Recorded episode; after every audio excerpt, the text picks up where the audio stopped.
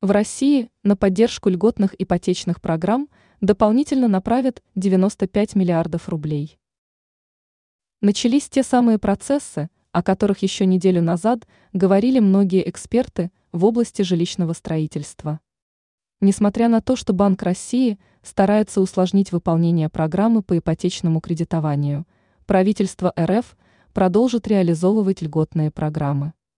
Это связано с тем, что еще в начале текущего года президент РФ Владимир Путин поставил задачу, чтобы у малоимущих граждан была возможность построить себе жилье.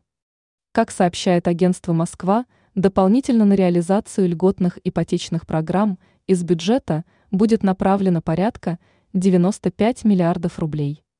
В приоритете по-прежнему останутся три типа льготной ипотеки – семейная ипотека, дальневосточная ипотека и непосредственно льготная ипотека.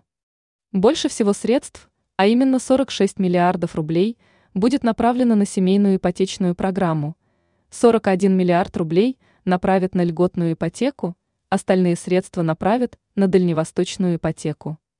Подчеркивается, что несмотря на средний размер ипотечных кредитов, по льготным программам по итогам года должны выдать не менее 700 тысяч кредитов.